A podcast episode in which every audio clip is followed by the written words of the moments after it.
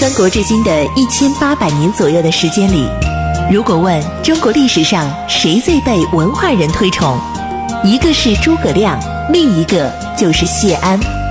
他凭借自己风流倜傥的名士之风，倾倒了李白、苏轼、王安石、辛弃疾、陆游等无数文人。不知谢安，不懂中国文人风流；不读谢安，不知传统士文化渊源。大禹茶馆之乱世名相谢安传正在播出。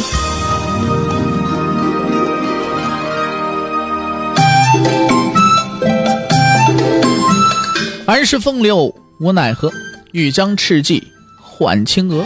不辞便送东山去，临老何人与唱歌？今天咱们继续给大伙儿说呢，《乱世名相谢安传》啊。呃，之前咱们说到哪儿啊？咱们说到这襄阳城啊，是被围上了，内无粮草，外无救兵啊，周围的呢，哎，十几万人东晋的部队没人动弹，是不是？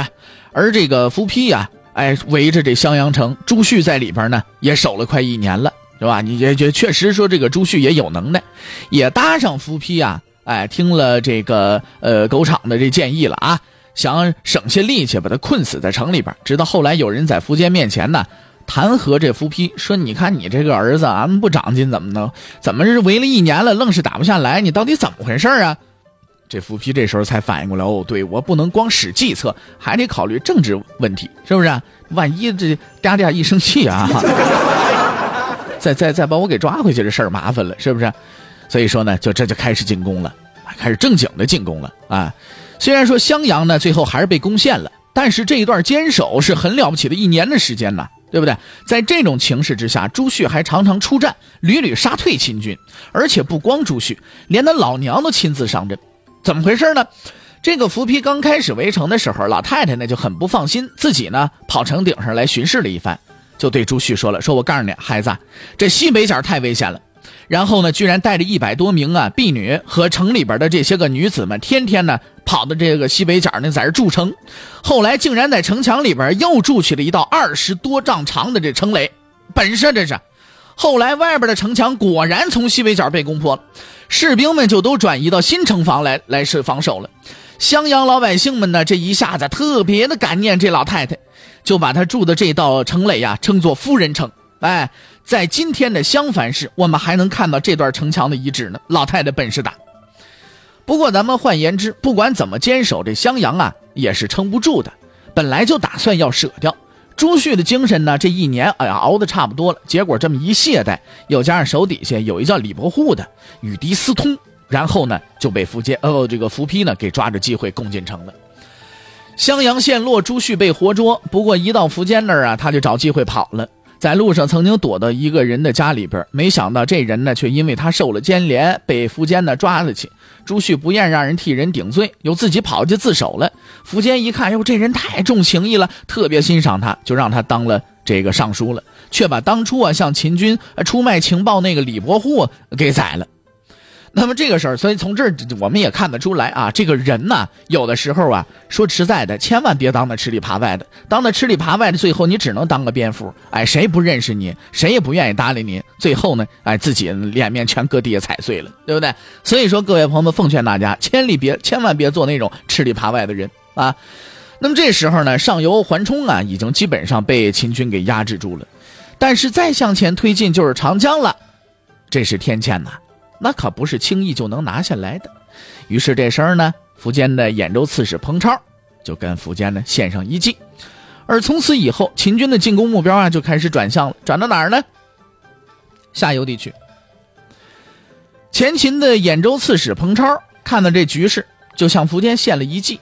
他是怎么打算的呢？其实啊，彭超在兖州离东晋下游防线最近，他就想啊，说桓冲那边都已经自顾不暇了。而且近在眼前的这个彭城，啊，就是徐州啊，防守又十分的薄弱。可这可是进攻下游的最好机会了。于是呢，他就向苻坚上奏：，就是现在东晋守彭城的带路啊，只有几千士兵，臣愿领兵五万，先攻取彭城。您再派猛将一并进攻淮南各城，这样正好呢，和征南大将军伏丕那边，哎，形成啊齐结之势。东西并进就能直杀健康了。苻坚那一听，好啊，这计策好啊。这时候前秦在淮河北，建康在长江南。如果彭超那计策成功了，前秦一举拿下淮河以南各郡，然后再进军攻破广陵，那建康这长江天险，那就是两边共有了，只等着江边决战了，一举消灭东晋了。这苻坚呢，主意拿拿定了，立刻调兵遣将，先任命彭超为都督，啊，全权负责东线征讨诸军事，领五万大军进攻彭城，再命令后将军啊巨难，还有这个右将军毛胜，是吧？呃，洛州刺史呃少保带领呢步兵、骑兵，一共是七万，进攻呃淮阴呢和盱眙。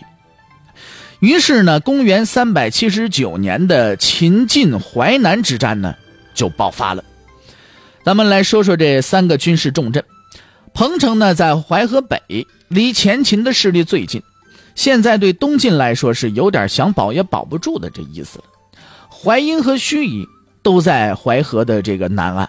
如果说丢了这两座城，那江淮的局面呢就没法控制了。从盱眙再往南不远是三阿，而三阿再往南不远呢就是广陵了。所以这一次淮南之战对哪一边那意义都是十分重大的。这是战略性的，前秦胜了，大军就能直抵长江，兵临建康城下；东晋胜了，就能把防线一直提到淮河，让首都远离危险。咱们先来看看战况的发展。彭超率五万大军，先把淮河以北彭城给包围。东晋守将带路确实只有几千兵，只好坚守不出。这时候，谢玄率领一万多北府兵出战，准备救彭城。军队驻扎在淮河南岸的四口。而这时候呢，谢玄探听到这彭城啊，呃，这个彭超啊围困彭城，但是却把军械辎重什么留在了刘城，于是就想了个好办法，他派遣手底下的何谦带兵出发，并且放风说了，说我们这一路啊啥也不干，咱们就打这刘城。彭超一听，那不行啊！我自重在刘成，你打刘成，我不完了吗？是吧？军队没自重，这没攻城武器，这什么的，什么都别干了，咱们都这儿成咸鱼干了。